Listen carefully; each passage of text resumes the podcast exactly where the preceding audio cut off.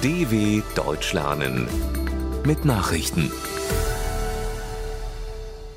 Mittwoch, 10. August 2022. 9 Uhr in Deutschland. Ukraine weist Verantwortung für Explosionen auf der Krim zurück. Die Ukraine ist nach eigenen Angaben nicht für die Explosionen auf einem russischen Luftwaffenstützpunkt auf der annektierten Halbinsel Krim verantwortlich. Ein Berater von Präsident Volodymyr Zelensky sagte dem unabhängigen russischen Fernsehsender Dozhd, Kiew habe damit nichts zu tun. Die heftigen Explosionen hatten sich in einem Munitionsdepot auf dem Stützpunkt ereignet. Die Ursache ist noch unklar. Nach Informationen der New York Times handelte es sich um einen ukrainischen Angriff. Präsident Zelensky versprach seinen Landsleuten erneut eine Befreiung der Krim. UN-Sicherheitsrat soll sich mit Lage im AKW Saporizhia befassen.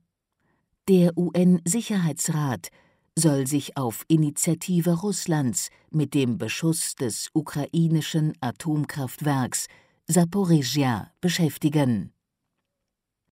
Moskau beantragte ein Treffen des mächtigsten UN-Gremiums am Donnerstag. Der Rat soll vom Chef der Internationalen Atomenergieorganisation IAEA, e Rafael Grossi, über den Zustand des AKW unterrichtet werden. Die Anlage war am vergangenen Wochenende mehrfach beschossen worden. Russland und die Ukraine geben sich gegenseitig die Schuld. Die Angriffe haben Besorgnis hinsichtlich der nuklearen Sicherheit ausgelöst. Die IAEA e sieht derzeit aber keine unmittelbare Gefahr. US-Präsident Biden billigt förmlich NATO-Beitritt von Schweden und Finnland. US-Präsident Joe Biden hat die Ratifizierungsurkunde für einen Beitritt Schwedens und Finnlands zur NATO unterzeichnet. Damit bestätigte er formal den Beschluss des Senats, der in der vergangenen Woche mit breiter Mehrheit für die NATO-Norderweiterung gestimmt hatte die Vereinigten Staaten sind damit das 23. der insgesamt 30 NATO-Mitglieder, das den Beitritt ratifiziert hat. Die beiden skandinavischen Länder hatten ihren Beitrittswunsch mit der Invasion der Ukraine durch Russland und einer damit gewachsenen Bedrohung auch für ihre Territorien begründet. Trump macht Biden nach Hausdurchsuchung Vorwürfe. Der ehemalige US-Präsident Donald Trump hat seinem Nachfolger Joe Biden vorgeworfen, vorab über die Durchsuchung seines Hauses im US-Bundesstaat Florida informiert gewesen zu sein. Das schrieb Trump auf dem von ihm mitbegründeten Netzwerk Truth Social. Das Weiße Haus hatte zuvor erklärt, Biden habe von der Razzia in Mar-a-Lago nichts gewusst. Am Montag hatte die Bundespolizei FBI das Anwesen durchsucht.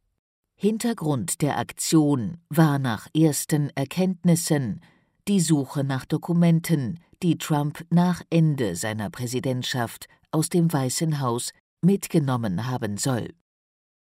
Tichanowskaja präsentiert alternative Regierung für Belarus.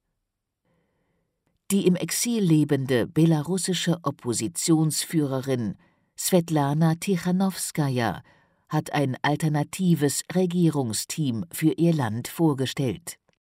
Zwei Jahre nach der als gefälscht geltenden Präsidentschaftswahl in Belarus verkündete sie in der litauischen Hauptstadt Vilnius ein vereintes Übergangskabinett und ernannte erste Mitglieder. Bei der Wahl am 9. August 2020 hatte sich der langjährige Machthaber Alexander Lukaschenko zum Sieger ausrufen lassen und damit massive Proteste ausgelöst. Viele Beobachter sehen Tichanowskaja als wahre Siegerin. Lindner stellt Pläne für Inflationsausgleich vor. Bundesfinanzminister Christian Lindner verkündet an diesem Mittwoch, wie er die hohen Preissteigerungsraten in Deutschland abfedern will. Der FDP-Politiker plant dafür ein sogenanntes Inflationsausgleichsgesetz.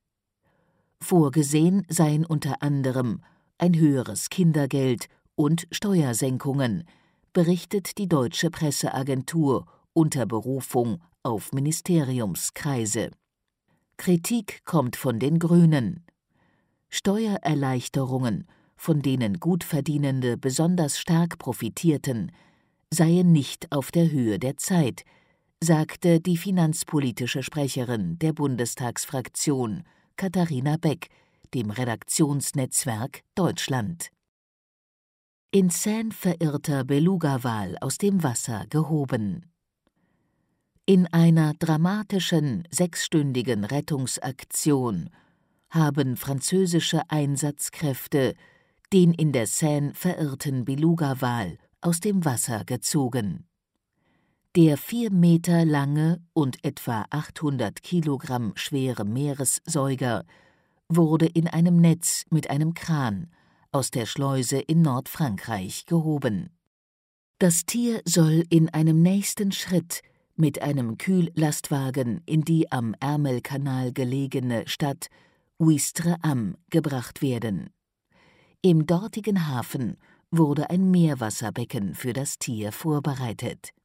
Langfristig soll der Wal wieder ins offene Meer gebracht werden.